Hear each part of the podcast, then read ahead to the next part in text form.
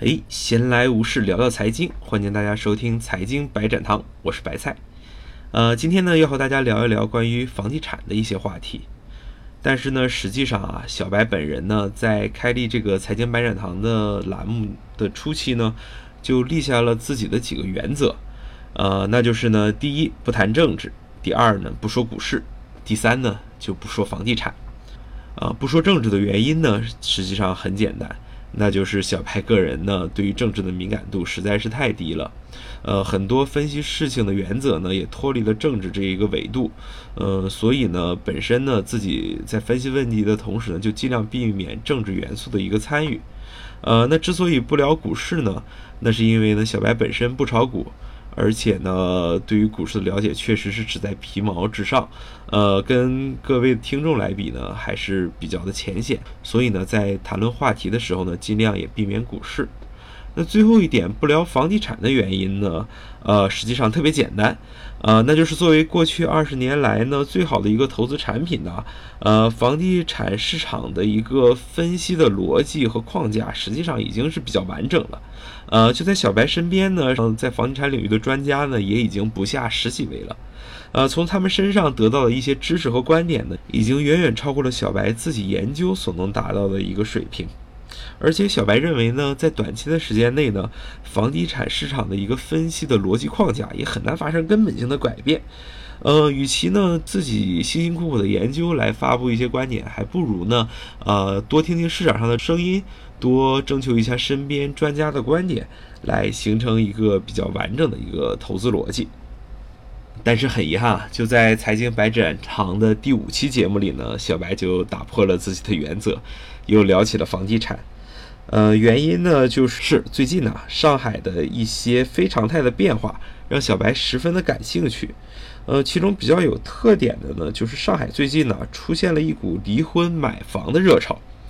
呃，不过呢，在这些沸沸扬扬的市场的声音中呢，小白呀还是发现了其中的一些问题。呃，今天呢，想跟大家呢交流一下。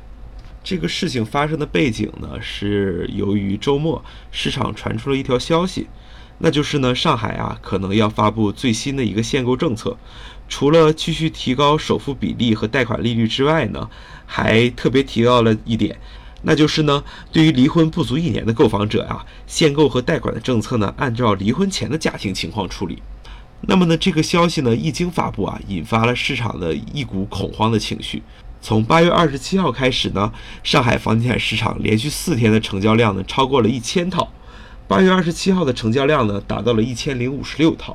八月二十八号的成交量呢达到了一千二百六十七套，而八月二十九号呢更是达到了一千六百八十九号。那么呢，在今天这期节目发布之前呢，从上海市住建委得到的消息啊，呃，上海市的一手房成交量啊更是达到了两千零四十二套。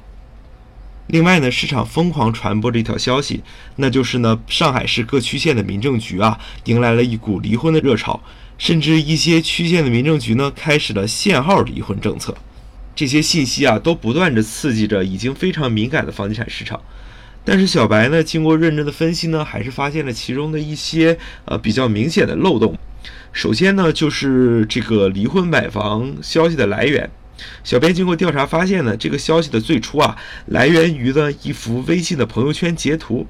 而发布这条微信朋友圈的呢是一个房地产中介，并不是一些比较权威的渠道，所以呢，对于这个消息的一个直接的来源呢，小白其实是表示怀疑呢。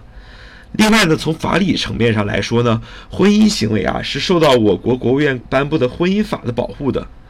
而呢，其中婚后财产的处理呢，是一个被明确规定的一个领域。但是呢，作为一个地方政府发布的限购政策，如果直接规定离婚之后一个财产的归属，甚至于一个投资行为的话来说呢，实际上是与婚姻法的行为发生抵触的。所以呢，综合以上两点啊，小白得出的一个比较。明确的结论呢，那就是啊，本次限购政策呢，很有可能又是上海市当地的房地产中介呢一次炒作的行为。虽然经过小白分析看来呢，这次消息来源呢基本上是假的，不过呢，这次的疯狂呢，体现出了我们大家呀对于房地产的不安全感还是在持续增加的。呃，究其原因呢，还是在于上海啊近期不断的产生地王，让人们呢对于未来房价的预期呢还是在一个增长的一个阶段。而且呢，在去年三月二十五日房地产新政发布之前呢，市场上其实已经传出了一些啊收紧限购政策的信息，但是部分人群呢并没有过分的关注这一个信息，造成了在新政发布之后呢买房资格的一个丧失。所以呢，在本次房地产限购政策发布的时候呢，他们呀也就更加的敏感。所以呢，小白认为，如果要杜绝这种谣言传播的行为发生呢，还是要政府增加政策的透明度。合理的疏导恐慌情绪，这样呢才可以保证房地产市场呢不被舆论所左右。好的，感谢大家收听今天的财经百展堂，我们下期再见。